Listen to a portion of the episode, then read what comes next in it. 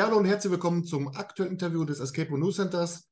Heute geht es zu einem Anbieter mit drei Standorten, Flensburg, Bremen, Hamburg. Wer das ist, das klären wir jetzt, denn ich sage herzlich willkommen, Matthias von Mystery House. Ja, hallo und moin. Hallo Matthias. Schön, dass es geklappt hat und dann lass uns mal eine schöne Stunde machen. Mal gucken, was ihr da alles so auf der Pfanne habt. Ähm, wie immer habe ich mich ein bisschen vorbereitet, soziale Netzwerke, Homepage und so weiter und habe da mal ähm, gleich die Frage, ihr habt ja derzeit drei Standorte mit insgesamt 16 Räumen. Als ihr seinerzeit mhm. damit angefangen seid, war das so in der Breite schon geplant oder äh, wie hat sich am Anfang so dargestellt? Na, ich glaube, dass sowas plant man nicht. Das ist ja meistens so, dass man ähm, eine Idee hat, damit dann mal anfängt. Natürlich träumt man, dass man vielleicht mal groß wird. Ähm, aber erstmal fängt man ja klein an, man hält so die Knöpfe beisammen und guckt erstmal, ob das alles ganz funktioniert. Ja, und wenn es dann funktioniert, dann kann man ja auch größer werden. Ja, und wie ist das so von der Struktur, von der Aufgabenverteilung? Habt ihr dann an jedem Standort einen Standortleiter oder wie ist dann so die Aufgaben verteilt? Ja, ähm, also wir haben an jedem Standort immer einen Ansprechpartner oder Ansprechpartnerin, die sich dann halt um die ganzen Sachen vor Ort kümmern, so wie äh, die Mitarbeiterplanung, wer äh, welche Schichten übernimmt, vielleicht Anfragen von Kunden, dass man Spezialwünsche dann äh, auch mal erfüllen kann, so wie Junggesellenabschiede und sonstiges. Da kommen ja immer mal wieder Fragen. Und ansonsten haben wir so ein Backoffice, äh, da sind wir ja zwei Geschäftsführer. Ich kümmere mich so eher um den äh, Personalbereich und mein Kollege kümmert sich um die Finanzen. Ähm, ich muss dazu sagen, auf dieses Interview bin ich gekommen, weil wir ja vor kurzem einen Raum von euch im, in der Rubrik Raumprofil vorgestellt haben. Und zwar war das True Crime Podcast. Ja. Ähm, kann man sich darunter so eine Art multimediales äh, Gesamtkunstwerk vorstellen oder war das einfach nur ein Kniff, um die Kunden so ein bisschen neugierig zu machen? Ja, das ist ja natürlich äh, das äh, Ziel eines Spiels, ne, dass das interessant wird und dass das auch spannend ist. Und äh, ja, da versucht man natürlich auch immer möglichst einen guten Namen zu finden, der schon mal im ersten Moment auch so ein bisschen Anreiz schaffen soll und ein bisschen neugierig machen soll.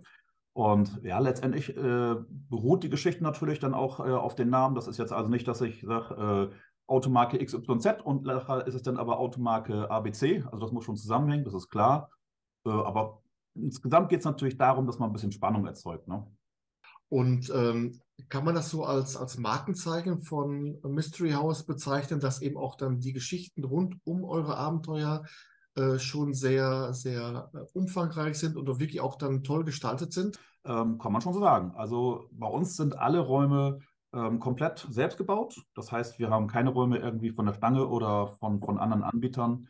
Ähm, liegt natürlich auch daran, das Mystery House ist ja schon ein bisschen älter und äh, da gab es halt noch keine Anbieter. Also hat man natürlich äh, sich selbst Gedanken gemacht, wie man diese Räume so erstellt. Und ja, dann denkt man sich natürlich erstmal schöne Geschichten aus, guckt sich das alles so an, was man daraus machen kann und die Rätsel kommen dann irgendwann dazu. Ja.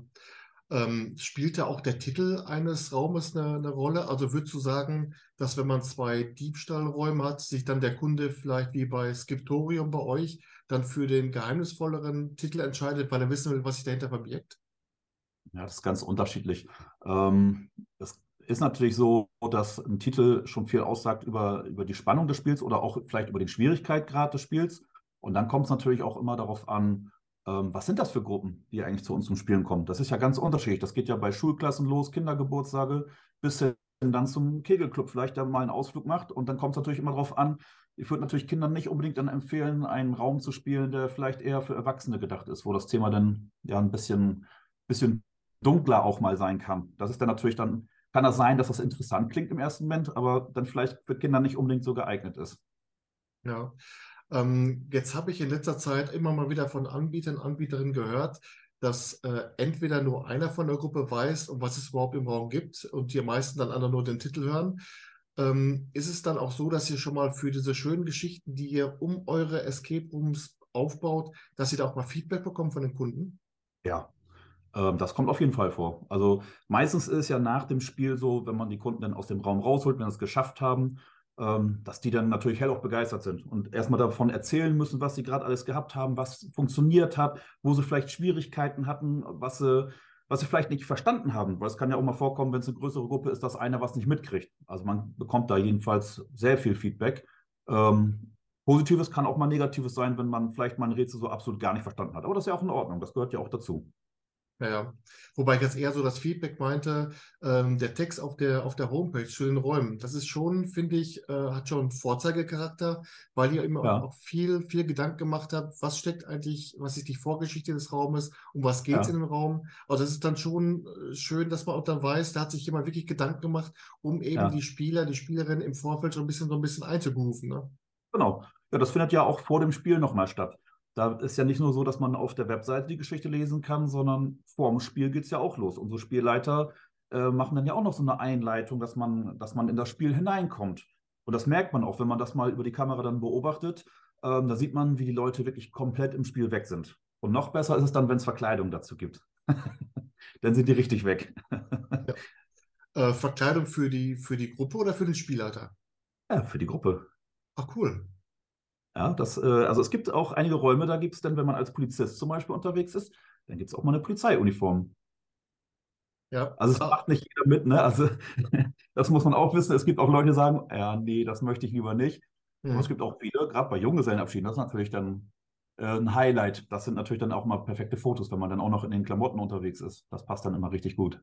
Und dann merkt man auch, da ist die Stimmung noch mal eine Runde besser. Da sind die Leute dann so richtig weg im Spiel. Und wenn man dann äh, mal merkt, die kommen vielleicht irgendwo nicht weiter, die sollten, aber vielleicht, wir unterstützen ja so ein bisschen immer und gucken, kann das vielleicht noch besser werden? Ähm, sind die vielleicht von der Zeit her gerade an so einer Position, wo man sagt, na, da müsstet ihr eigentlich schon weiter sein? Ähm, das kann natürlich immer mal passieren und dann äh, versuchen wir auch unterwegs mal ein bisschen darauf hinzuweisen, zu sagen, na, wo steckt ihr denn vielleicht gerade fest? Und wenn man die dann mal anspricht, ja, dann kann das sein, dass sie sich zu Tode erschrecken, weil sie gerade so tief in ihren Rätsel drin sind und dieser Geschichte, dass sie ganz vergessen haben, ach, ich bin ja eigentlich hier im Escape-Raum. Ja, ja. Aber sprecht dann, sprecht ihr dann äh, oder sprechen dann eure Spielleiter die dann auch in so einer Art Rolle an, damit die auch dann in ihrem Ja, Erlebnis bleiben? ja, genau. Ja, ich, äh, beim, beim, Podcast kann das zum Beispiel sein, dass dann äh, jemand übers Telefon quasi anruft und sagt, äh, ich will jetzt nicht zu viel spoilern, aber kann natürlich sein, dass der dann sagt, ich habe euch doch gesagt, ihr sollt da und da drauf achten. Ne, dass man das Gefühl hat, man spricht da mit jemand von außerhalb, der aber zum Spiel dazugehört. Ja. Wobei das auch so in, in meinen Gruppen auch immer so ist, dass wir eigentlich auch dem Spielleiter immer vertrauen, dass der weiß, wo wir zu welchem Zeitpunkt im Raum sein sollten, sodass Ja. wir auch immer dann so ein bisschen auch von ihm dann äh, einen Hinweis haben wollen. Äh, denn nichts ist schlimmer für mich, wenn das so, ein- so ein Escapen Interruptus gibt, dass man dann praktisch nach 60 Minuten irgendwie dann das nicht geschafft hat. Deswegen verlassen wir uns immer drauf und geben uns dann Ja. immer in die Hände der, der Spielleiter nach. Genau, also das Ziel ist es natürlich immer, dass die Leute mit einem guten Erlebnis rausgehen. Da versuchen wir dann, dass sie das auch in den 60 Minuten schaffen. Wenn das dann mal ein, zwei Minuten später ist, dann ist das nicht so schlimm. Es sei denn natürlich, die Bombe ist explodiert. Dann muss man natürlich sagen, jetzt seid ihr alle hin. das passiert halt. Ähm, es gibt aber auch mal Gruppen, die sagen, nee, wir wollen überhaupt keine Hilfe haben. Und dann kommt das auch vor, dass sie das nicht schaffen, den Raum. Die sind dann aber auch nachher nicht enttäuscht, weil die sagen dann, das hat trotzdem Spaß gemacht, aber wir wollten halt keine Hilfe haben. Aber in der Regel ist es so, dass wir so bestimmte Punkte haben, wo wir sagen, bis, ich sag mal, nach einer Viertelstunde sollte Rätsel XYZ erledigt sein. Und wenn wir dann merken, ja, die sind so kurz davor, dann lassen wir sie. Wenn wir merken, die kommen da gerade gar nicht weiter und stehen so völlig auf dem Schlauch, ähm, dann wollen wir auch nicht, dass sie nachher so ein Gefühl haben, so, ah, wir kommen hier gar nicht weiter, sondern dann greifen wir natürlich ein und sagen, so, überleg doch mal da drüber nach. Also es gibt keine Lösung, sondern immer nur so ein, so ein kleines Stupsen in der Richtung. Habt ihr da vielleicht schon mal dran gedacht? Mhm. Finde ich gut. Hm. Äh, wenn wir jetzt nochmal so auf die Geschichten auf der Homepage drumherum kommen, da zeigt ja eigentlich der, der Raum Mystery Library, wie wichtig es ist, sich dann auch mit der Vorgeschichte zu, zu befassen. Denn wenn man hört, aha, Library, die mysteriöse Bibliothek, ist mit Sicherheit der Kleine mit der Nickelbrille, aber das ist ja jetzt gar nicht der Fall. Ähm, kannst du noch so ein bisschen ins Eins versetzen, umreißen, ohne zu spoilern, um was es dann in dem Raum geht? Ja, also es spielt äh, vor längerer Zeit, äh, zu Zeiten der Pest. Und es geht um den berüchtigten Stein der Weisen. Vielleicht schon mal von gehört. Mhm. Mehr will ich dann aber nicht dazu erzählen. Ähm, der erste Standort, den ihr hattet, das war äh, Flensburg. Schöne Mhm. Grüße an meinen Führerschein. Ähm, Warm und trocken. ja, genau. Ähm, da gibt es ja einen Raum mit dem Titel Das Testament und den gibt es ja auch dann mit dem gleichen Titel in Bremen. Ja. Ähm, wenn man jetzt weiß, dass ihr eure Räume ja wirklich äh, individuell selbst baut, selbst gestaltet, ähm, ist das ja wahrscheinlich dann auch so, dass der in Flensburg und Bremen dann aber auch nicht baugleich ist. Ne? Nee, die sind nicht baugleich. Die ähm, Grundidee dahinter ist die gleiche. Das äh, beim Testament, hört man wahrscheinlich schon am Namen, es geht um ein Testament, das zu finden, dass man den Erbschleicher dann quasi zuvorkommt, bevor die Testamentseröffnung ist und das echte Testament findet. So, und dann ist das an jedem Standort so, dass die Räume dann individuell eingerichtet sind. Und es kann auch sein, dass es komplett andere Rätsel sind. Dass letztendlich das Ziel das gleiche ist, aber der Weg dorthin ein komplett anderer. Das kann auch am selben Standort sein. Es gibt äh, in Hamburg zum Beispiel zweimal die Bombe und da sind die beide unterschiedlich, auch unterschiedlich schwer. Der eine Raum ist schwerer als der andere. Ah, okay. Aber zu äh, The Bomb kommen wir nachher noch. Okay. Ähm, ist es denn so, dass man, wenn man jetzt zum Beispiel, äh, ich weiß noch nicht mal, wie weit Flensburg und Bremen auseinander sind, aber könnte man an den beiden Standorten das Testament spielen und hätte dann äh, ein individuelles Spielerlebnis? Ja, vom Prinzip her ja. ja. Okay. Aber es ist natürlich, es ist natürlich ähnlich. Es ist ja so, wenn man, äh, wenn man, wenn man eine, ein Szenario hat, so wie dann halt ein Testament, wo man, ich werde jetzt nicht zu viel erzählen, was, wie der Raum aussieht, aber die Räume sind natürlich dann ähnlich. Es ist ja, wenn man in einem Gefängnis ist, ein Gefängnis sieht auch immer ziemlich ähnlich aus. Ja, das ist also dann ähnlich von den Räumlichkeiten her, aber von den Rätseln her ist es anders. Und die Geschichte ist dadurch natürlich ein bisschen anders. Ähm, hier haben wir das Thema gleicher Titel, verschiedene, verschiedener Aufbau der Räume. Ihr habt aber auch mit äh, Prison Escape und Prison Cell ein Thema, Gefängnisausbruch, aber zwei völlig verschiedene Herangehensweisen. Ja. Ähm, auch hier wieder, ohne zu viel zu spoilern, kannst du so ein, zwei Kniffe mal erzählen, wo dann ja. so die Unterschiede sind? Ich sag mal, äh, ein, eine Sache kann ich dazu sagen, bei dem einen Raum kommt es viel mehr auf Teamplay an. Mehr kann ich dazu aber nicht sagen. Also da ist das Teamplay viel, viel wichtiger als bei den anderen. Ja. ja also es ist ja grundsätzlich so, dass man, dass man also quasi äh, ein Teamplay bei den Spielen hat. Man kann das nur schaffen, wenn man auch zusammenarbeitet. Aber bei dem einen Raum geht es überhaupt nicht, wenn man nicht zusammenarbeitet.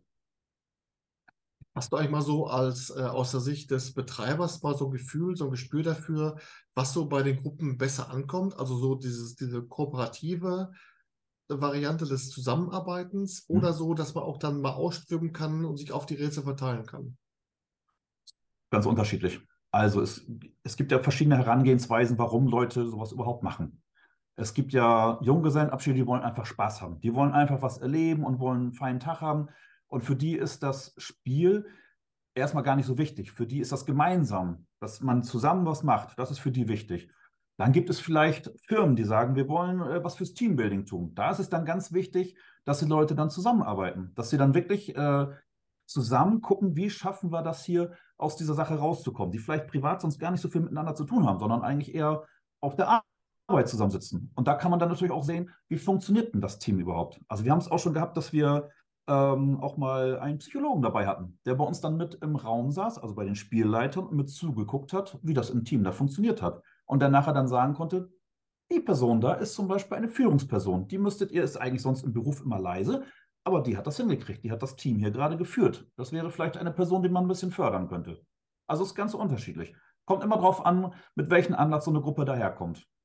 Ja, und das ist dann ein Psychologe, mit dem ihr dann ähm, permanent zusammenarbeitet oder wie, wie stellt sich ja, das dar? Genau, wenn so eine Anfrage äh, mal kommt, dass man sagt, äh, wir möchten gerne, dass das Team ein bisschen besser wird, dass es besser zusammenarbeitet. Da gibt es vielleicht mal ein paar Probleme.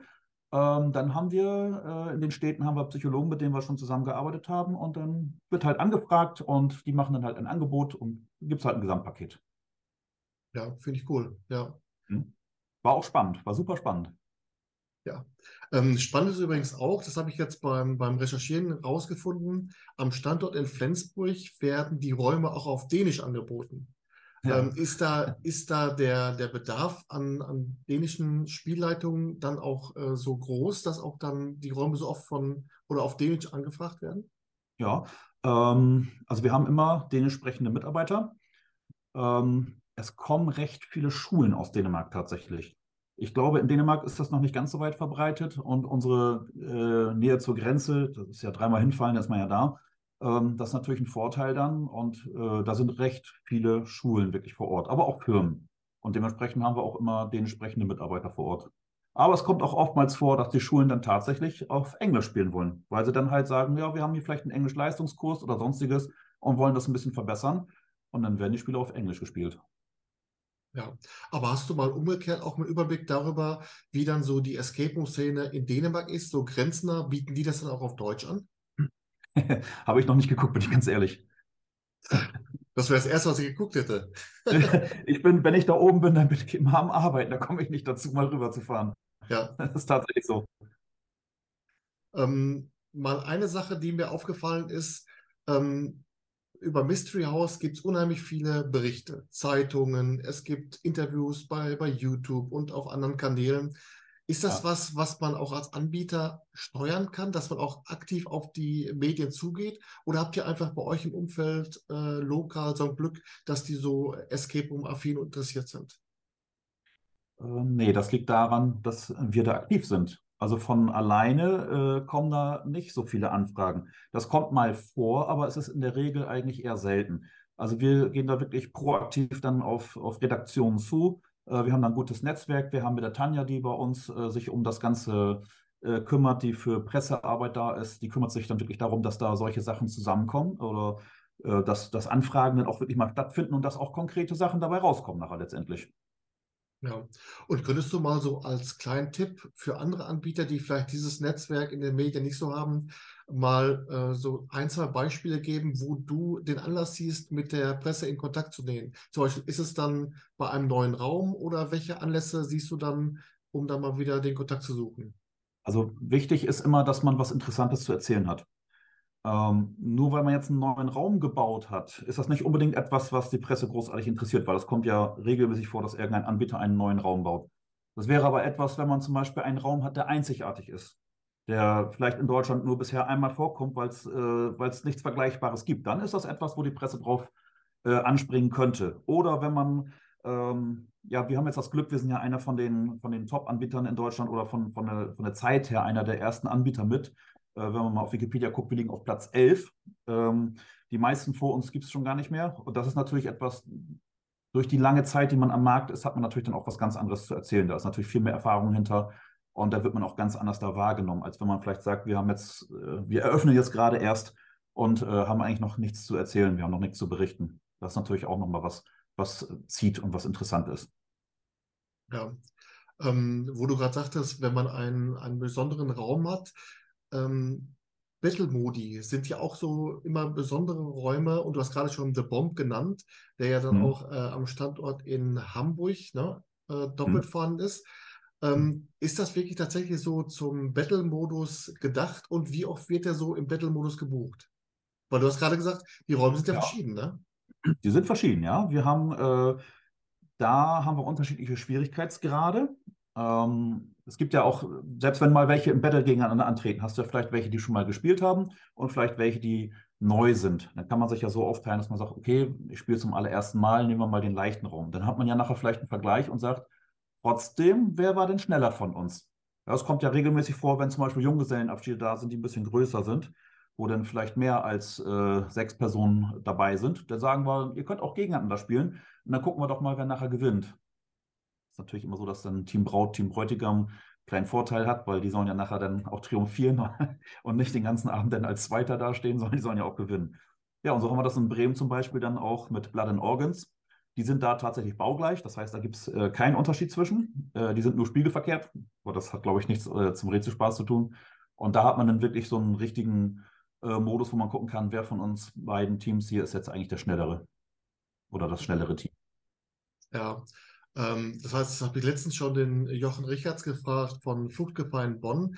Äh, mhm. wie, wie misst du dann oder wie misst ihr dann, wer welches Team gewonnen hat? Ist es dann die reine Zeit? Ist es dann auch die Anzahl der, der Tipps oder wie macht ihr das? Ja, das, äh, in erster Linie ist es natürlich die Zeit. Aber es ist ja so, wenn, wenn der Spielleiter dann nachher beide Teams dann vor Ort hat und das eine Team hat wirklich nur gewonnen, weil es mehr Hilfe bekommen hat, dann gibt es natürlich auch einen Spruch, sodass dann keiner sich als Verlierer fühlen muss und auch keiner sich als Gewinner fühlen darf dann. Also natürlich sind beide dann Gewinner, weil sie beide das geschafft haben, aber es soll keiner denn jetzt dastehen und triumphieren und sagen, euch haben wir es aber mal so richtig gezeigt. Ne? Also ja. da gucken die Spielleiter schon drauf, dass, da haben sie so ein bisschen Fingerspitzengefühl, dass sie das richtig machen. Aber wohingegen dann Blood and Organs äh, baugleich sind, nur eben spiegelverkehrt aufgebaut, ähm, da nochmal die Frage, The Bomb könnte man dann aber in Variante 1 und 2 spielen und hätte dann ein unterschiedliches Spielerlebnis oder habe ich das falsch verstanden? Ja, die Rätsel sind ein bisschen anders, weil sie halt schwerer sind. Es sind kompliziertere Rätsel, wo man mehr nachdenken muss und wo es vielleicht auch mal ein Rätsel mehr ist, wo es was, äh, ja, was mal vorkommen kann, dass es dann dadurch ein bisschen schwerer wird, weil man muss halt schneller sein, ne? Ja. Aber um die Frage auf den Punkt zu bringen, macht es Sinn, äh, The Bomb 1 und The Bomb 2 zu spielen? Ich glaube nicht. Ich glaube Okay. nicht, dass, es, dass man das nochmal spielen sollte, weil es ist ähnlich. Aber ich glaube, dann wird man sagen danach, ja, so ähnlich, äh, so, so unterschiedlich ist jetzt nicht, dass ich da äh, das unbedingt äh, Bombe 1 und danach Bombe 2. Also es ist jetzt oftmals eine Frage tatsächlich, weil sie auch Bombe 1 und Bombe 2 heißen, Mhm. ob das quasi Teil 1 ist und dann eine Fortsetzung Teil 2 stattfindet. Also das ist äh, in der Bombe nicht so. Das ist aber vom Prinzip her das Testament, um das vielleicht einmal kurz zu erzählen. Das Testament ist quasi ein Nachfolger von einem äh, vorherigen Spiel. Wir hatten ein ähnliches Spiel, da hat Oma aber noch gelebt. Und da ging es eigentlich darum, bei Oma was zu klauen. Und jetzt sind wir halt die Erben und jetzt geht es darum, Oma lebt nicht mehr und äh, ist quasi der Nachfolger. Es gibt noch was zu erben, obwohl geklaut Es gibt noch wurde. was zu erben, ja. es ist noch was da. Wir haben zwar was geklaut im ersten Teil und es wurde auch jeden Tag geklaut, aber wir haben den Safe immer wieder aufgefüllt. Ja. Oma ist die Beste, ich sag's immer wieder. Oma ist die Beste, ja. Die denkt an ihre Enkel. Kommen wir noch mal kurz zu äh, Blood and Organs. Es ist ja da die Geschichte, dass man für die Mafia ein Spenderherz äh, besorgen muss. Mhm. Könntest du dir vorstellen, dass man so ein, ein Battle-Modus auch äh, gut gegen böse macht? Also auf der einen Seite die, das, die Truppe, die für die Mafia dieses Spenderherz klauen muss und auf der anderen Seite vielleicht die Cops in dem zweiten Raum, die dann diesem Organhandel äh, das, das Handwerk legen wollen? Rein theoretisch wird das gehen. Dann müsste man aber natürlich äh, komplett andere Geschichten haben und komplett andere Rätsel. Weil bei den einen wäre es ja quasi dann, das Organ zu klauen, auf den Weg dorthin zu kommen und das ganze Geheimnis zu finden. Und bei den anderen wäre es ja genau andersrum. Da müsste man ja von hinten quasi anfangen, die Fallen zu bauen, damit man eben dieses Organ nicht bekommt. Aber rein theoretisch wäre das möglich. Was aber nicht funktionieren würde, wäre, dass sie im selben Raum sind. Weil das würde zu, Unruhe, zu unruhig sein, das wird für Unruhe sorgen. Und ich glaube, das wäre das Spielerlebnis für beide Teams nicht gut, wenn man zeitgleich das in einem Raum stattfinden lassen würde. Wäre auch schwierig für den Spielleiter, da dann noch die Übersicht zu bewahren. Wer macht eigentlich gerade was? Wer gehört zu wen? Alle wuseln darum. Das wäre, glaube ich, ein bisschen zu kompliziert. Ähm, kommen wir jetzt mal zu einer Geschichte, die ich unfassbar spannend finde, weil ich immer so einer bin, der auch dann so diese ungewöhnlichen Abenteuer sucht. Ja. Ähm, es ist eine Sache, die ploppte das erste Mal im Juli 2019 auf, und zwar Cruise Control. Ein, ein Escape Room, der in einem Schiffssimulator äh, stattfindet. Kannst du Ja. mal erklären, wie es seinerzeit zu der Zusammenarbeit kam mit der Reederei? Ja, das ist zum Beispiel so eine Geschichte, die dann für die Medien auch interessant ist. Ne? Ähm, ein Schiffssimulator, da gibt es nicht ganz so viele in Deutschland von. Ähm, das hier ist jetzt wirklich ein richtiger Schiffssimulator gewesen, der bis zu zwölf Besatzungsmitglieder eine komplette Schiffsbrücke ähm, bietet. Mit allen Geräten, die es auf einem großen Schiff auch wirklich gibt. Das wird gesteuert von einem äh, Kapitän, der im Hintergrund sitzt und über den Computer dann quasi äh, alles mögliche Szenarien in dieses äh, Modul einspielen kann. So, der Grundgedanke von dem Ganzen ist, ähm, dass dort ähm, Besatzungen geschult werden für Extremsituationen, für Gefahrensituationen. Das heißt, da wird geguckt, äh, was passiert, wenn eine Havarie stattfindet und so weiter. So, und bei uns war das dann, das kam wieder über Tanja, ähm, die hat dann Kontakt hergestellt, die hat die mal getroffen und äh, hat dann gleich gesehen, das hört sich ja spannend an. Das, äh, so ein Schiffssimulator, das wäre doch mal was Cooles, da irgendwie ein Spiel draus zu machen. So, dann haben wir uns das vor Ort mal angeguckt und äh, es war eigentlich ganz einfach. In der Woche fanden halt die ähm, Schulungen für Kapitäne und die äh, Crewmitglieder statt. Und am Wochenende stand das Ding leer. Und Escape Games, das wissen die meisten ja, das findet viel am Wochenende statt.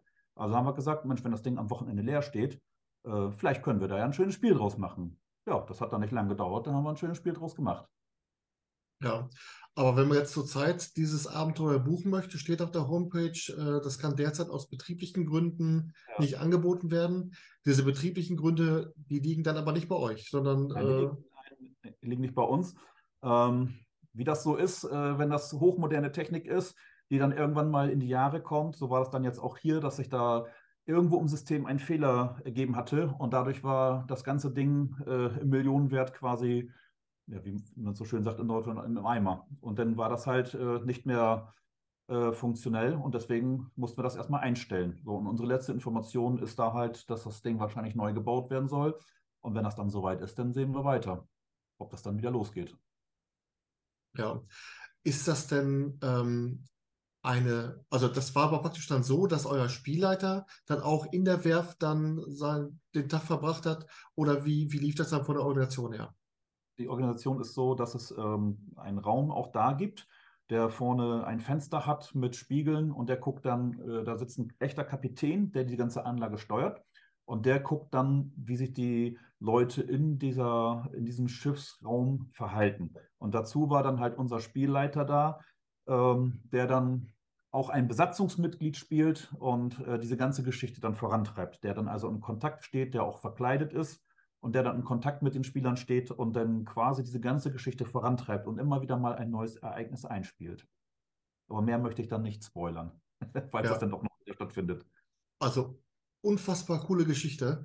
Ähm, ja. Aber äh, fragt man sich dann so als Anbieter, kann man das nicht auch einfach dann für den Fall, dass dieser Simulator dann irgendwann doch nicht mehr läuft, kann man das irgendwie auch etwas runterbrechen auf so eine Escape-Ebene, dass man das auch so äh, umsetzen könnte, vielleicht in einen, in Anführungsstrichen, normalen Escape Room? Ja, wenn man da mal drin gewesen ist, dann weiß man, dass das schon was ganz Besonderes war. Weil ähm, das, diese ganze Anlage, dieser Bildschirm, der vorne alleine ist mit dieser Ansicht, die, wenn der Kapitän da wirklich mal Wellengang eingespielt hat, dann konnten das viele Leute nicht auf der Brücke aushalten, obwohl sich das Ding in echt nicht bewegt hat. Aber für viele Menschen ist es dann so, die haben vorne das Wasser gesehen und dann ist alles am Schaukeln und am Schwappen und dann wurden wirklich Leute seekrank. Das haben wir auch gehabt, als wir dann äh, ein paar Gäste da hatten, dass sie gesagt haben, oh, jetzt muss ich mal eben kurz hier einmal raus. Das war zu viel. und ja. das kriegt man, dieses ganze Feeling und dieses ganze, ähm, dass man das Gefühl hat, man ist wirklich auf einem echten Schiff. Das kriegt man, glaube ich, in einen Raum sonst nicht so reingebaut. Das war schon deswegen was Besonderes. Das wird dann ein ganz anderes Spiel sein, wenn man sowas in einen Raum machen würde. Ja, auf jeden Fall sahen die Fotos schon mal sehr interessant aus. Man konnte so, so zwei, drei Fotos schon mal sehen, wie dann ja. eben das so äh, in, den, in den Bildschirm so angezeigt wurde. Also, ja. sobald das wieder aufmacht, komme ich hin. Auf jeden Fall. Alles klar. Behalte ich vor. Ja, ähm, kommen wir mal zu einer Sache, ähm, die mir auch aufgefallen ist. Ihr streut immer mal wieder Gewinnspiele ein in sozialen Netzwerken, mal bei Facebook, mal bei Instagram, ich glaube zuletzt auch mal bei, bei TikTok. Ähm, wie schätzt du das ein? Ist das eher so ein Dankeschön an eure Kunden oder auch ein echtes Marketing-Tool? Beides. Also wir machen das ähm, aus verschiedenen Anlässen. Ähm, manchmal ist das einfach etwas, wo wir sagen, ähm, du kannst dir was gewinnen, weil wir vielleicht auch die Kunden mit einbeziehen wollen. Ähm, ein Beispiel, wir wollen einen Raum bauen und sagen, wir brauchen da bestimmte äh, Gegenstände für. Vielleicht äh, jeder, der was rumbringt, bekommt einen Gutschein. So hat man die Spieler schon mal gleich dabei, dass sie sich dann dazugehörig fühlen, weil sie am Raum mitgewirkt haben und was dazu beigesteuert haben, dass dieser Raum stattfinden kann. Es kann aber auch mal sein, dass wir einfach sagen, ja, äh, wir wollen jetzt vielleicht einen neuen Raum, den wir jetzt gerade gebaut haben, ein bisschen auf dem Markt bekannt machen und deswegen machen wir da mal ein Gewinnspiel. Wir haben das bei uns auch, dass das dann für Spieler, die besonders treu sind. Also wenn sie zum Beispiel gespielt haben und gleich nach dem Spiel wieder buchen, dann gibt es auch einen Rabatt. Dass man also quasi vor Ort gleich das nächste Spiel wieder bucht. Also es gibt ganz verschiedene Ansätze dazu. Ja, also ich äh, bin ein großer Fan von Gewinnspielen und ich bin aber auch an sich ein großer Fan von so, so äh, Treuerabatten. Wir kennen das ja. hier in der Nachbarstadt bei uns in Paderborn, gibt es den Anbieter äh, Teamcrack und die machen es so, man bekommt immer für jedes Abenteuer bekommt man eine Urkunde und wenn man zwei Urkunden vorzeigen kann, bekommt man das dritte Spiel dann zum halben Preis. Äh, und das ist ja auch eine Art Kundenbindung, wo man dann sagen kann, so kann man dann auch die Leute ein bisschen anfüttern, dann auch weiter bei der Stange zu bleiben. Ne? Genau. Bei uns ist es zum Beispiel so, wenn du vor Ort gleich buchst, gibt es 20% Rabatt. Gut. Also kommt das ja nach zwei Spielen fast hin. Ja. Kommen wir jetzt nochmal zu den Medien, die wir eben schon mal angesprochen haben. Mir mhm. ist ein äh, Video aufgefallen bei YouTube, das war von der SHZ, wahrscheinlich Schleswig-Holstein-Zeitung. Da ist eure Spielleiterin Janette äh, interviewt worden und bei ihrer Tätigkeit mal so begleitet worden. Und da fiel mir auf, dass sie in dem Video äh, zwei Gruppen gleichzeitig betreut hat. Mhm. Ähm, wie siehst du da so die, die Kritik daran, dass viele Leute, dass viele Leute sagen, äh, eigentlich kann man ein Escape Room nur in der 1 zu 1 Betreuung ähm, betreiben, äh, weil sonst eben der Kundenservice nicht gegeben ist? Hm, sehe ich nicht so. Ähm, also unsere Erfahrung hat gezeigt, dass man zwei Gruppen gleichzeitig gut betreuen kann. Ähm, das machen natürlich bei uns aber auch nur erfahrene Spielleiter. Das heißt, äh, ein Spielleiter, der neu dabei ist, der betreut dann auch wirklich nur eine Gruppe, um sich dann darauf konzentrieren zu können. Aber ähm, vielleicht hast du das im Interview mit Janet ja auch gesehen. Ähm, die ist da so in den Spielen drin, die weiß ganz genau, was die Leute gerade machen. Die braucht nicht mal hingucken, was sie machen. Die ist da so in den Spielen drin, die ist ja auch schon ein paar Jahre bei uns, dass sie ganz genau weiß, was die gerade machen, wo die gerade sind und braucht da eigentlich äh, nicht mal zugucken. Ja, und wir ähm, sind natürlich auch so, ähm, dass wir gucken, dass das für den Kunden natürlich auch nicht zu teuer wird, so ein Spiel. Und wenn nur ein Spielleiter bei einem Spiel dabei ist, dann ist es natürlich teurer, als wenn ein Spielleiter zwei Spiele betreuen kann. Ja, da versuchen wir so ein bisschen die Waage zu halten. Und wir haben festgestellt für uns, dass es funktioniert mit zwei, Spielleit äh, mit, mit zwei Spielen für einen Spielleiter. Ja, aber das ist dann schon das Limit, dass ein Spielleiter tatsächlich da auch höchstens zwei Spiele betreut. Oder kann es auch mal sein, dass ja. wenn wirklich die Bude brennt, dass der auch mal drei, vier macht? Ne? Also die Ansage ist, dass einer zwei Spiele betreuen kann. Wenn mehr als vier Spiele stattfinden, weil wir haben ja teilweise bis sechs, sieben Räume an den Standorten, ähm, dass dann noch eine extra Person da ist die dann unterstützt bei Begrüßung, bei Verabschiedung, beim Aufräumen, weil da kann das dann mal ein bisschen, wenn das Haus wirklich voll ist, dann ist das schon, dann ist da schon richtig was los. Und gerade wenn es dann Schulklassen sind und die kommen dann wirklich mit 30 Kindern, da kann man sich ja vorstellen, was dann da los ist. Der Lehrer ist dann auch nicht mal unbedingt da äh, in der Lage, das dann so richtig äh, im Griff zu haben. Und dann ist das schon besser, wenn da mal ein Spielleiter mehr ist, der sich vielleicht dann wirklich nur um Aufräumen kümmert und die anderen können sich dann ein bisschen besser um die Gäste kümmern. Also das ist, das kommt dann schon vor. Aber das, wenn das nur ein oder zwei Spiele stattfinden, dann ist es tatsächlich nur ein Spielleiter vor Ort. Ja. Äh, aber jetzt gerade mal, wo du diese junge, das junge Klientel mal ansprichst, was mir auch aufgefallen ist, ist eine total coole oder kuriose Geschichte. Es gibt ein Mystery House Rap, also praktisch ein ja. Rap extra über euch mit ja. äh, YouTube-Video und allen Zip und Zap. Kannst ja. du mir erklären, wie es zu dieser kuriosen Geschichte kam? Ja, ich versuch's mal. Ähm, ich habe irgendwann, habe ich von ähm, den Kollegen, der das, das Lied gemacht hat, habe ich irgendwann mal ein, äh, eine nette Mail bekommen und äh, der hat gefragt, äh, ob ich das schon kenne. Und ich war völlig überrascht, weil ich hatte davon überhaupt nichts mitbekommen. Der war bei uns im Mystery House als Gast, hat gespielt ähm, und den hat es so gut gefallen, dass der da ein Rap-Video draus gemacht hat, beziehungsweise ein, ein, ein Lied, ein Song der hat schon mehrere Lieder aufgenommen und äh, hat halt verschiedene Themen. Und das war jetzt mal ein Thema für ihn, hat er gesagt, äh, machen wir mal was über das Mystery House. Und da habe ich gesagt, das finde ich so cool, als ich das mir angehört habe, äh, dass ich gesagt habe, vielleicht machen wir ja mal ein Video vor Ort. Und da ist er sofort drauf angesprungen. Ja, und dann hat es nicht lange gedauert, dann haben wir uns auf den Samstag getroffen, er hat ein paar Leute mitgebracht. Ja, und dann haben wir ein Video gedreht. Ich bin auch im Video irgendwo zu sehen. Vielleicht guckst mal rein und findest mich.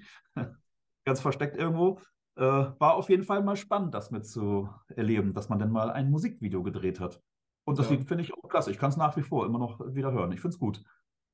Und nutzt ihr das dann auch so bei euch in der, in der Filiale, auch dann so, um die Gruppe mal einzustimmen? Oder ist es dann so, man, man hat es dann mal auf YouTube und dann. Ich habe es als Melodie, als Klingelton fürs ah. Telefon. das geht dann immer los. Wenn einer anruft, dann geht das sofort los. Komm ins Mystery House. ja. Aber ich finde es immer gut, wenn man auch als Anbieter dann mal so über den, über den Tellerrand schaut und mal auch neue Sachen ausprobiert. Ähm, denn ich äh, sehe auch dann bei euch, dass ihr gerade so was die sozialen Netzwerke betrifft, dass ihr da schon sehr vielschichtig aktiv seid. Also Instagram, Facebook, TikTok. Mhm. Könntest du dir vorstellen oder könntest du so ausloten, was so aus Sicht eines Anbieters derzeit so das, das wichtigste oder sinnvollste äh, Medium ist? Ich glaube, da gibt es keins. Ähm, das kommt immer auf die Zielgruppe drauf an. Was, was für eine Aktion plane ich jetzt gerade? Wen will ich eigentlich ansprechen? Ich sage mal, TikTok sind so eher die jüngeren Leute. Na, das, äh, da kann ich Aktionen durchführen, die zum Beispiel zum Mitmachen animieren. Während ich bei Instagram habe ich, sage ich mal, das, das zahlungskräftigere Publikum, da kann ich vielleicht dann mal Aktionen machen, dass, dass jemand auch dann ein Spiel danach bucht, wie es bei Facebook zum Beispiel auch ist. Aber auch die Ansätze der, äh, der, der sozialen Medien sind ja komplett anders. Facebook hat einen ganz anderen Ansatz, als es zum Beispiel bei Instagram ist. Bei Instagram geht es ja eigentlich eher um schöne Bilder, während es bei Facebook eigentlich um Informationen geht. Mhm. So und so muss man das eigentlich auch bewerten, je nachdem, was ich eigentlich erreichen möchte. So muss ich dann auch an die sozialen Medien rangehen. Ja, und man geht dann trotzdem, man fährt dann mehrgleisig, so wie ihr, oder kommt man irgendwann auch zu der Entscheidung, für meine hm. Zwecke ist dann auch diese, diese zwei Kanäle am besten?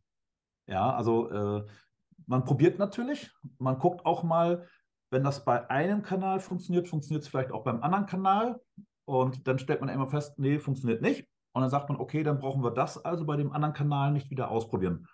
Ja, das, äh, das muss man, muss man ganz klar sagen. Es ist manchmal einfach ein Versuch, dass man sagt, vielleicht ändert sich ein bisschen was und dann probiert man nochmal wieder eine Sache und merkt dann, nee, das Publikum ist nicht das Richtige dafür. Das reagiert auf andere Sachen. Ja, das äh, bei TikTok muss man ganz klar sagen, sind eher junge Leute und ähm, die sehen das auch manchmal als zu hochpreisig dann vielleicht an.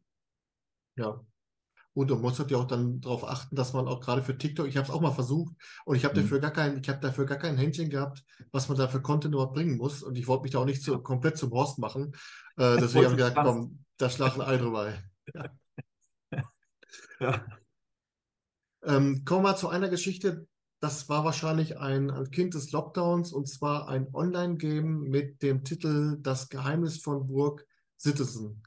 Ist, das, ist das tatsächlich so gewesen, dass ihr, dass das so aus dem Lockdown, aus der Pandemie raus äh, passiert ist, geschehen ist? Oder habt ihr den Gedanken vorher schon gehabt? Ja, ähm, ich bin ja auch Programmierer und äh, da guckt man natürlich auch regelmäßig, was man vielleicht ähm, nochmal so erstellen kann. Ob es vielleicht ähm, Parallelen gibt, wo man vielleicht auch mal in verschiedene Bereiche was mal äh, reingehen kann. Und da gab es dann halt einfach äh, irgendwann schon mal so die Idee, da was zu machen.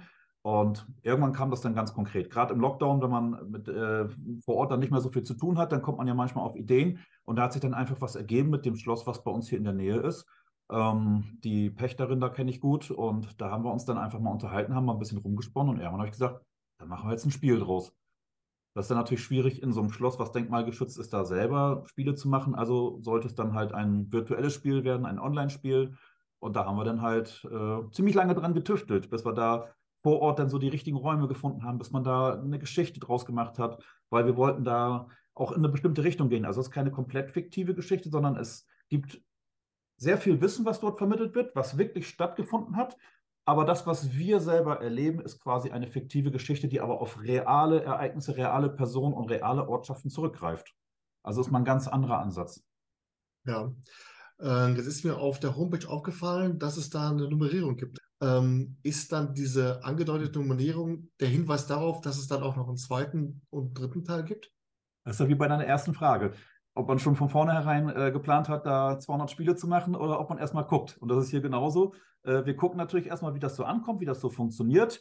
Ähm, ich kann dir aber sagen, ein zweites Spiel ist äh, in, den, in den, wie sagt man, in der Endphase auf mhm. der Ziellinie. Also es dauert nicht mehr lange, dann wird es auch eine Nummer zwei dazu geben. Das ja. kann ich dir schon mal sagen und ohne jetzt zu viel äh, interner wissen zu wollen. Aber ist so, so derzeit die, die Buchungslage des ersten Teils so, dass sie auch dann äh, den zweiten Teil voller Euphorie noch an den Start bringt? Oder denkst du jetzt mittlerweile, ah, jetzt wo die, die Pandemie so äh, in den Ausläufen ist, ähm, hätte ich mir das lieber sparen können? Nee, also das erste Spiel ist natürlich immer schwierig. Ähm, da ist ja quasi die ganze Grundstruktur, die man braucht äh, zum Programmieren, damit die ganzen Rätsel alles funktioniert, das ist natürlich sehr zeitintensiv. Ähm, das wird mit den anderen Spielen dann einfacher. Da geht es dann eher um die Rätsel als nachher noch um das Programmieren, dass man da die ganze Geschichte sich ausdenkt, dass diese ganzen Rätsel ineinander aufbauen, dass die Geschichte vorangetrieben wird. Das erste Spiel, habe ich ja eben gerade auch erwähnt, ist so ein komplett anderer Ansatz gewesen. Zu sagen, man nimmt einen realen Ort, der existiert, man nimmt reale Personen, die existiert haben und versucht daraus eine Geschichte zu machen. So, und da ist auch der Gedanke dann nachher vielleicht auch an an andere Destinationen heranzugehen, zu sagen, äh, es gibt vielleicht noch irgendwo ein anderes Schloss und dann geht man an die heran. Oder es gibt, keine Ahnung, ein Naturschutzgebiet, wo es eine interessante Geschichte gibt. Dass man da sagt, man arbeitet mit denen dann zusammen und stellt mit denen zusammen etwas auf die Beine und macht daraus ein tolles Spiel. Und dann gibt es ja verschiedene Ansätze, ob die sagen, ähm, das wird von denen nur angeboten oder es läuft über uns. Da gibt es ja ganz viele verschiedene Ansätze. Aber nichtsdestotrotz haben wir das zweite Spiel jetzt dann in eine ganz andere Richtung. Das ist dann also wirklich ein rein fiktives Spiel. Ja. Da gibt es also keine realen Plätze, außer dass die Zeit real war. Ich kann so viel verraten, es spielt in den 20er Jahren des letzten Jahrhunderts. Ah, okay. Also was wie Babylon Berlin. Ja, so Prohibition, ne? Sehr schön. Ja. Äh, Matthias, als wir im Vorfeld darüber gesprochen haben, dass dieses Interview ja nicht nur als Podcast läuft, sondern auch dann äh, als YouTube-Format vor der Kamera, hast du gesagt, ich habe das noch nie gemacht. Äh, aber dann habe ich rausgefunden, du hast ja selbst schon mal vor der ganz großen Kamera gestellt. Und das ist eine Geschichte, da muss ich unbedingt mal nachhaken. Du hast bei der, der TV-Show, bei dem Quiz Leuchte des Nordens mitgemacht und hast ja. bei der Bewerbung gar nicht gewusst, dass du in der Verlosung bist, sondern dein Team hat dich beworben oder wie lief das? Ja, äh, bei der NDR Quiz-Show war das so, ähm, Das kam wieder über die Tanja, die hat, ist ja gut vernetzt da, was so Medien anbelangt. Ähm, und die hatte eine Anfrage, die suchten Leute aus dem Bereich, alles was mit Reisen zu tun hat oder auch mit, mit Tourismus insgesamt. Ja, und wie sie dann so ist, sie ist ja ganz spontan, hat mich da einfach angemeldet, hat gesagt, so, hier, äh, da ist ein Termin zum Casting, fahr mal hin. Ja, und dann bin ich halt nach Bremen gefahren und saß dann beim Casting und habe gedacht, ja, was erwartet mich denn da jetzt? Da hat dann funktioniert, habe die Fragen gut genug beantwortet, war anscheinend auch nicht langweilig genug, äh, dass sie mich dann zur Sendung dann eingeladen haben. Ja, und dann stand ich halt an dem Pult und durfte Fragen beantworten. Und hast wie viel gewonnen? Ja, es sind nur kleine Preise da, aber ich habe es tatsächlich gewonnen. Ähm, ich musste ja auch meine Ehre verteidigen. Meine, meine Frau nennt mich immer gern äh, Klugscheißer. und äh, das konnte ich da jetzt auch verteidigen und konnte sagen, ja, passt. Und das, ja. was ich da gewonnen habe, das waren jetzt nur 1000 Euro, aber die haben wir dann nachher gesagt, ähm, die haben wir aufgeteilt, haben wir auch die Standorte aufgeteilt und haben gesagt, das geht äh, an irgendeine Institution, die Mitarbeiter vom Standort durften sich das aussuchen, durften sagen, wir wollen zum Beispiel für ein Tierheim spenden oder für die Feuerwehr oder sonstiges. Dann haben wir dann eine Aktion gemacht, haben vor Ort dann noch Spendentöpfe aufgestellt, sodass unsere Gäste dann auch die Möglichkeit hatten, da noch was zuzugeben. Und naja, dann letztendlich haben wir es dann, als wir das ganze Geld zusammen hatten, haben wir es dann nachher übergeben an die, an die einzelnen Verbände. Schöne Geschichte. Ja. Aber jetzt mal eine interne Frage. Hast du dann während der Sendung auch mal sagen dürfen, dass du von Mystery House kommst? Also, oder wäre das dann Werbung gewesen, dass sie dir gesagt haben, nee, das lass mal lieber?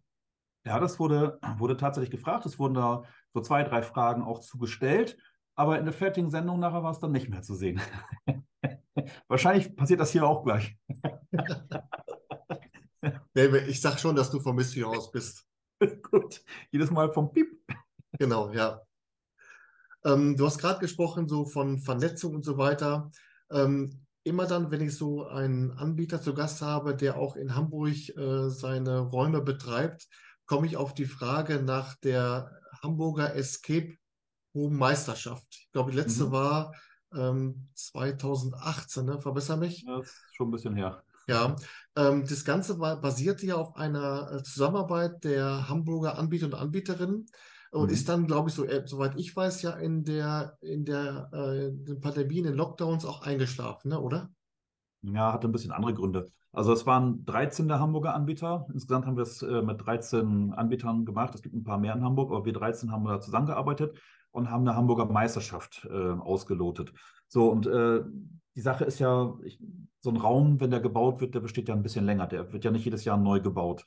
So, und wenn man so eine Meisterschaft machen möchte und es treten dann die gleichen Teams wieder an und die haben vielleicht bei dem einen Anbieter die Räume schon gespielt, ähm, kann man sich ja überlegen, wenn da so 20, 30 Teams spielen und die dann immer gegeneinander spielen, dann kommt ein Team weiter in der nächsten Runde wie bei so einer Weltmeisterschaft, dass dann irgendwann quasi die Kapazitäten dann ja aufgebraucht sind. Wenn man dann äh, bei den 13 Anbietern alle Räume dann zusammen gemacht hat und man will das nächste Jahr wieder teilnehmen, dann ist das vielleicht unfair, weil das eine Team den Raum schon kennt. Und dann ist das nachher nicht mehr so, dass man da einen wirklich echten Meister herausfiltern kann. Und deswegen ist das auch so ein bisschen, so ein bisschen eingeschlafen, will ich es mal einfach so nennen. Ich glaube, das, so könnte man das gut sagen. Ja, aber diese Zusammenkunft dieser 13 Hamburger Anbieter und Anbieterinnen, die gibt es noch. Ja, wir sind noch äh, rege im Austausch. Ähm, es kommen immer wieder mal äh, Ideen auf den Tisch, es kommen immer mal wieder Fragen man hilft sich ja auch gegenseitig. Es kommt vielleicht mal eine Frage, äh, wir haben gerade hier ein technisches Problem und wollen das und das machen. Wer hat denn da mal eine Idee? Ja, das ist ja so, die, die Branche ist ja nicht so riesengroß, man kennt sich und da kann man sich dann auch mal aushelfen und man kann sich auch gut austauschen dabei. Ja, denn die Facebook-Seite, die es dazu gibt, äh, die ist ja jetzt derzeit nicht so aktiv, ne? Nee, aber ja aus bekannten Gründen dann. Ja, ja, gut. Das, wir, wir teilen uns nicht über Facebook, sondern äh, wir sind dann eher auf WhatsApp dann. Da geht es dann regelmäßig hin und her. Ja. Denn ich hatte diese, diese, dieses, diesen Kanal bei Facebook auch so verstanden, dass eben da die 13 Anbieter äh, auch so ein gemeinsames Sprachrohr haben, dann dass zum Beispiel Neuheiten, ja. äh, dann waren auch dann, über Rabatte wurde berichtet, über neue Räume und so weiter. Ähm, deswegen dachte ich mir, das war ja nicht nur über die Meisterschaft, sondern auch dann über diese Zusammenarbeit ja. mit 13 Anbietern. Genau, das war es das war's auch. Was, wo es sehr stark stattgefunden hat, war tatsächlich zu den Pandemiezeiten. Ähm, da wurde sehr viel ausgetauscht. Wie sind gerade äh, die neuen Verordnungen? Weil das war ja ein Tovabo. Das kann man sich ja vorstellen. Wir sitzen in Schleswig-Holstein, wir sitzen in Bremen, wir sitzen in Hamburg. Da sind wir schon mal in drei Bundesländern. Jedes Bundesland hatte seine eigenen Vorschriften. Dass man da dann überhaupt noch irgendwie durchgestiegen ist. Was darf man eigentlich? Was darf man nicht? Das war natürlich sehr viel Arbeit für, für die Katze, auf Deutsch gesagt. Ähm, und da war ein sehr reger Austausch, auch was den Austausch mit der Politik so anbelangte, dass wir da ein gemeinsames Sprachrohr hatten, dass wir uns dann auch mit komplett anderen äh, Teilnehmern aus der aus dem Tourismus zusammengetan haben, so, ich sag mal, so diese, diese Trampolinhallen oder auch Restaurants, dass wir dann alle zusammen wirklich da standen und gesagt haben, Leute, denkt auch an uns, vergesst uns nicht. Ähm, jetzt mal zu den Zukunftsaussichten bei Mystery House. Ich hatte ja, ja. am Anfang schon mal gesagt, ich habe mich durch die sozialen Netzwerke durchgeackert und irgendwann fiel mir auf, in Flensburg ist von einem siebten Raum die Rede. Und ich habe dann ja. gescrollt und gescrollt und gescrollt und dachte mir, ah, jetzt kommt da wahrscheinlich. Kam aber nichts. Jetzt die Frage, Punkt A, wie weit ist das? Und Punkt B, wie sind die weiteren Aussichten bei euch? Was ist geplant? Was habt ihr vor? Hm? Also wir haben jetzt ja gerade, ähm, wie du schon anfangs erwähnt hast, in Hamburg den neuen Raum fertig mit dem True Crime Podcast. Ähm, das war das erste Projekt, was wir jetzt gerade an den Start gebracht haben. Und der zweite Raum, also der siebte in Flensburg, der ist im Bau. Da würde ich jetzt, wenn ich von der Prozentzahl ausgehen würde, würde ich sagen, sind wir bei 80 Prozent, was den Bau anbelangt. Die Rätsel sind fertig. Ähm, die Geschichte steht. Es geht jetzt nur noch darum, dann die letzte Technik einzubauen. Ja. Also der Raum kommt. Äh, ihr habt ja derzeit drei Standorte. Buxtehude mit dem, mit dem äh, Cruise Control wäre ja dann der vierte. Dann ist ja derzeit äh, in der, in der Warteschleife. Mhm. Ist auch möglich, habt ihr auch angedacht, dann mal einen vierten Standort äh, an den Start zu bringen und wäre dann der auch wieder in Norddeutschland oder habt ihr auch mal den ganz großen Schritt vor, dann vielleicht auch mal in ein anderes Bundesland zu gehen, also weiter südlich? Ja, war, war ja quasi eigentlich soweit. Wir waren äh, eigentlich mit allem fertig für den vierten Standort.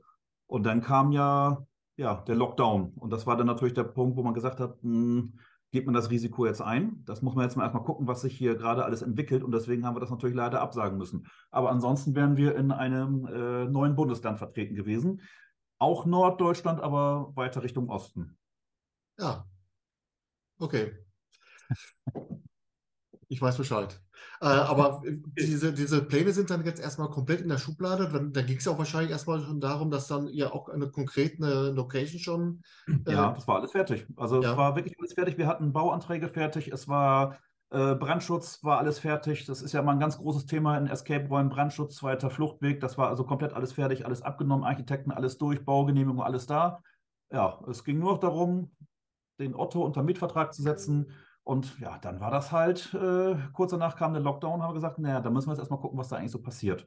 So, und das ist natürlich, so ein Standort hängt natürlich auch immer damit zusammen, dass man äh, auch die Lokalität hat. Ne? Und wenn, wenn das natürlich dann nachher vermietet ist, also jetzt drei Jahre später, äh, dann ist das natürlich klar, dass das nicht mehr funktioniert. Weil die werden ja nicht drei Jahre auf uns warten. Dann muss man da also wirklich wieder komplett bei Null anfangen. Dann geht mhm. also die Suche los, dass man ein vernünftiges Objekt findet, wo man, wo man das machen kann, wo der Vermieter das auch mitmacht, weil das sind ja doch sehr viele Umbaumaßnahmen ähm, weil allein schon die ganze Technik immer reinbaut mit Kameras und was da alles so reingebaut wird. Und dann natürlich immer, dass die Stadt das auch erlaubt, weil das ist ja äußerst schwierig. Jede Stadt hat ein eigenes Baurecht. Und äh, das fällt auch manchmal unter Punkte oder man fällt unter Punkten, wo man sagt, nee, da sehen wir uns eigentlich gar nicht so. Und dann wird das äußerst schwierig, weil die Auflagen dann sehr hoch sind. Ja. Ich weiß nicht, ob du dich damit schon mal beschäftigt hast. Also es kann sehr kompliziert werden. Ich arbeite bei der Bauaufsicht, mir nichts ah. Da haben wir jetzt genau die richtigen angesprochen. äh, schnell Themawechsel. Ähm, hast du dir denn noch auch dann so als, als Betreiber, als, als Anbieter, dir auch noch das selber Spielen so erhalten oder bleibt dafür eigentlich bei drei Standorten für dich selbst keine Zeit? Das kommt ab und zu mal vor. Aber es ist insgesamt ist es recht wenig geworden. Man ist äh, tief in diesem Thema drin, also wirklich tief. Äh, die ganzen Räume, wie gesagt, das wird ja alles von uns geplant. Äh, da sitzt man oftmals dann in, in größeren Meetings, in Teams zusammen und versucht dann äh, eine vernünftige Geschichte zu finden, dass man das auch spannend hält, dass man Rätsel in diese, diese Räume einbaut, die auch funktionieren, die auch Sinn machen, dass das dann nicht so ist, wo man davor steht und denkt, ja, ist ja schön, dass es jetzt so ein Rätsel war, aber was soll das? Sondern es muss ja auch irgendwie zur Geschichte beitragen. So, und das ist äh, sehr viel Arbeit, da sitzt man sehr viel an diesen Rätseln dran, dass man sagt, oh, das reicht mir eigentlich schon als Rätsel. da habe ich eigentlich schon genug mit Rätseln zu tun. Ja.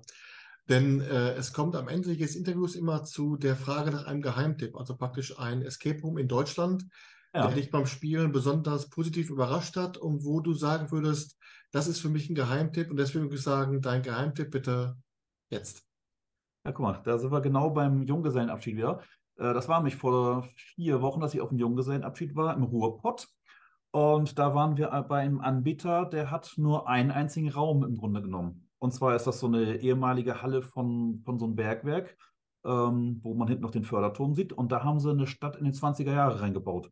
Und da fanden mehrere Spiele zeitgleich statt. Das heißt, ähm, die Spielleiter waren nicht außerhalb des Raums, sondern waren als Schauspieler im Raum und haben einen immer so ein bisschen begleitet. Und man ist dann mit zig Leuten dann durch das Ganze durch und jeder hat so sein eigenes Spiel gemacht. Und dann gab es halt verschiedene, es war eine Straße im Grunde genommen und da gab es verschiedene Gebäude von einem Zeitungsverlag über einen Gemüsehändler und ein Hotel und eine Polizeistation und so weiter. So, und das fand ich mal einen ganz anderen Ansatz und fand ich auch mal recht interessant, das zu machen. So, und da wir ja beim Mystery House immer so sind, wir sagen, das erste Rätsel ist immer uns zu finden. Ist das jetzt hier genauso? Da kann man jetzt mal gucken, ob man das vielleicht mal im Internet findet. Ich will jetzt nicht sagen, wer das war. Da könnt ihr mal nachsuchen. Soll ich es sagen, nee? Das musst du wissen, wenn du das schon geguckt hast. Nein, ich Was- habe ich, ich hab ja selbst gespielt. Das ist Du ja, warst auch schon ähm, da. Ja. ja, ja, das ist ja die äh, Exploria, die Stadt Exploria bei der Eloria Ex Erlebnisfabrik in Bottrop. Ja, Ähm, jetzt hast du gespoilert. Und welche, welche Missionen habt ihr da gespielt? Ähm, wir waren ähm, als Polizisten unterwegs und sollten die Vergiftung aufklären. Also praktisch dann der Nachtfalter. Oder die Rote Baronin. Nee, das war der Nachtfalter. Ja, Ich bin so gut im Namen merken, deswegen merkst du gerade, ne? ja. Aber ist wirklich, ist wirklich großartig. Ich muss dazu sagen, wir haben äh, alle Missionen dort schon gespielt, auch die neuen jetzt. Äh, Ja. Tief, Tiefen der Zeit und Stimmen aus der Anderswelt. Hm? Man braucht eine Weile, um sich an dieses Flair zu gewöhnen, dass du eben dann auch mal anderen Gruppen äh, begegnest, dass du nicht Ja. immer äh, sofort eins zu eins Zugriff hast zu der Spielleiterin. Aber wenn du im Flow bist und wenn du wirklich dann auch weißt, wie du dann die Stadt ausnutzen kannst, richtig gut. Also mir hat, uns hat richtig gut gefallen. Äh, ist wirklich Mhm. zu empfehlen. Ich hätte da allerdings äh, ein negativer Punkt ist, wenn man dann in den 20er Jahren ist und alle laufen in modernen Klamotten rum, ist das ein bisschen komisch. Deswegen haben wir ja oftmals, das habe ich vorhin ja kurz erzählt, dass äh, Leute auch verkleidet werden. Und ich glaube, das wäre da vielleicht auch ganz cool, wenn man zum Beispiel als Polizist unterwegs ist, dass man dann einfach so eine Melone hat und dann vielleicht eine Jacke überzieht. Dann würde, glaube ich, schon viel, viel mehr Flair da entstehen.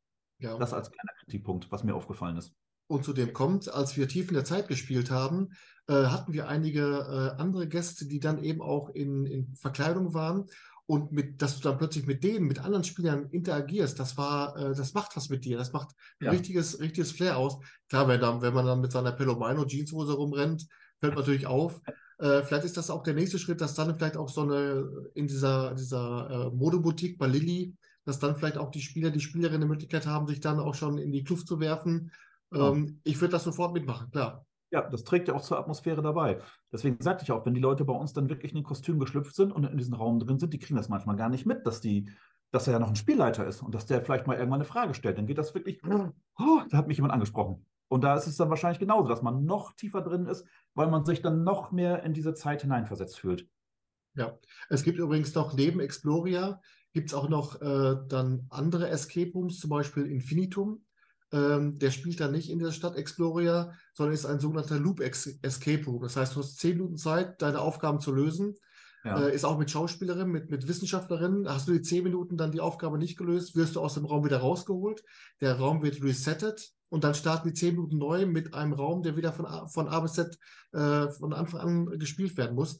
Also auch wieder Mit den gleichen Rätseln. mit den gleichen Rätseln, aber du hast dann Aha. eben schon mal äh, einige Rätsel gelöst, kannst dann das überspringen. Äh, aber das ist dann, das ist wirklich gut gemacht. Also das ist wirklich dann vom Rezept her ähm, überzeugend, muss ich sagen. Okay.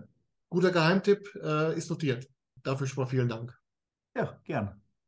Und wo wir gerade beim Danke sind, vielen Dank für das Interview, Matthias. Es hat Ja. echt, echt Laune gemacht, hat mal äh, auf eure Angebotsblätter einen schönen Blick geworfen und auch Mhm. mal so verschiedene Sichtweisen äh, eines Anbieters zur 1 zu 1 Betreuung, Kontakt mit den Medien. Das sind auch mit Sicherheit auch Sachen, die nicht nur die Spieler und Spieler interessieren, sondern eben auch andere Anbieter. Von daher Daumen hoch, sehr informativ. Vielen Dank dafür.